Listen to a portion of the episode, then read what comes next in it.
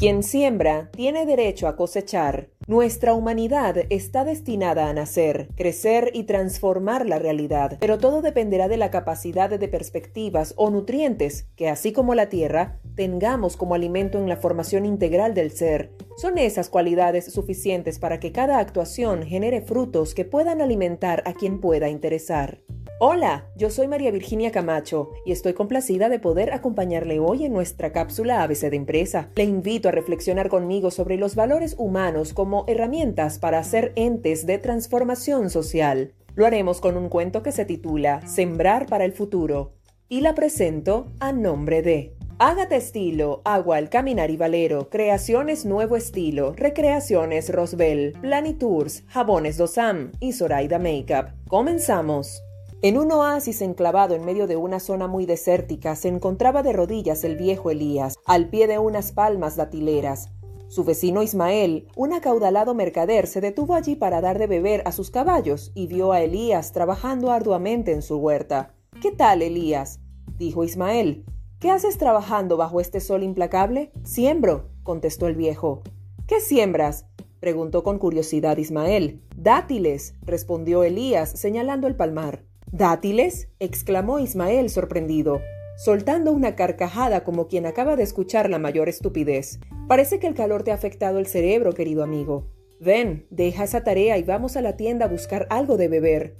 Aún no. Debo terminar la siembra. Luego, si quieres, beberemos algo, respondió Elías sin alterarse. Dime, amigo, ¿cuántos años tienes? Bien sabes que paso de los ochenta. Pero eso qué importa. Me extraña que no sepas que las palmas datileras tardan más de 50 años en crecer y dar frutos, y aunque te deseo que ojalá vivas hasta los 100 años, tú sabes que lo más probable es que nunca logres cosechar el fruto de tu arduo trabajo.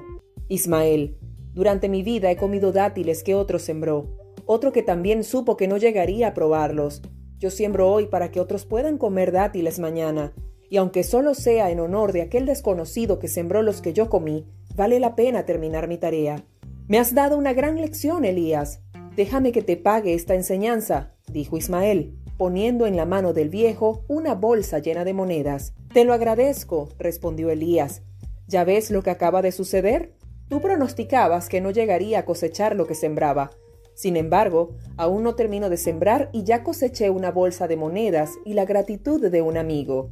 Tu sabiduría me maravilla, Elías. Esta es la segunda lección que me has dado hoy, y es quizás la más importante que la primera. Déjame pues que pague también esta lección con otra bolsa de monedas. Y en ocasiones sucede esto, continuó el anciano, mirando las dos bolsas. Sembré, aún sabiendo que otro cosecharía, y antes de terminar de sembrar ya coseché no solo una, sino dos veces. Ya basta, Elías. No sigas hablando, dijo Ismael sonriendo. Si continúas enseñándome más lecciones, no me alcanzará toda mi fortuna para pagarte. En este relato podemos apreciar la siembra como el tema central.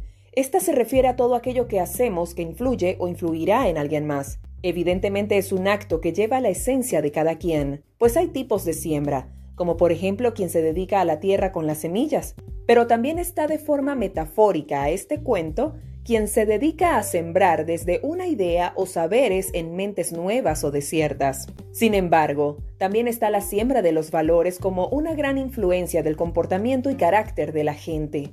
Esos que vienen desde la casa o el hogar. Es el primer acercamiento al hecho social desde las bases que modelan o mantienen el contrato social o la convivencia. Valores como el respeto, la consideración, la esperanza, el amor, el compromiso, el deber, el trabajo, el apoyo, la solidaridad y la conciencia son los que moldean la mente o ideología de las personas.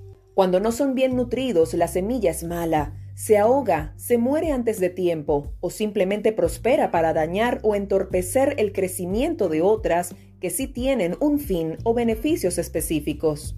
Pero esta historia también nos hace reflexionar sobre la capacidad de hacer algo por los demás como pago por los favores recibidos de la vida. No podemos pretender ser y estar en un mundo sin aportar nada y recibirlo todo, pues todos tenemos el deber y el derecho de dar y recibir de acuerdo a nuestras capacidades de vida.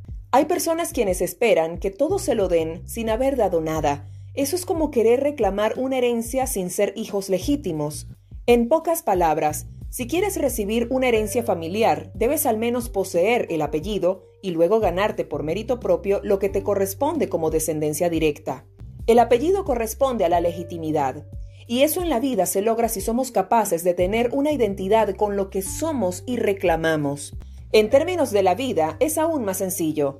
Si quieres o reclamas un mundo más justo, equilibrado, responsable, sincero y honesto, debes dar todo cuanto solicitas con excelencia y vocación de ser humano, de ser persona. La identidad del ser es la información moral y mental que cada quien desarrolla cuando entra en el engranaje social.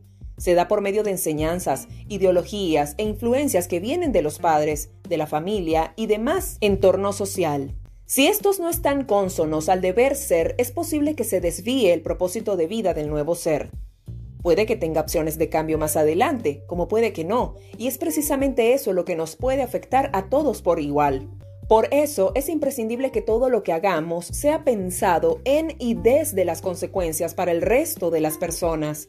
Nuestro trabajo es entender y atender esta realidad desde nuestro enfoque de valores, desde el servicio a la causa humana, desde la lógica de sembrar árboles o frutos que quizás no probaremos, pero que alguien más sí lo hará, y tal vez su ejemplo replicará a las siguientes generaciones. Su trabajo como el mío es tratar de transmitir nuestros saberes y transformar este nuestro mundo. Si no podemos cambiarlo, al menos servimos y no seremos parte del problema. Finalmente, las causas justas en la vida lo serán si son funcionales para todos. Siembra hoy lo que tienes y construye la herencia deseable que debemos dejar como nuestra huella o paso por la vida. Construyamos juntos una empresa humanizada desde el ser y estar en este mundo. Hasta aquí nuestra cápsula ABC de empresa. Recuerda, la gran empresa empieza en casa, empieza en ti.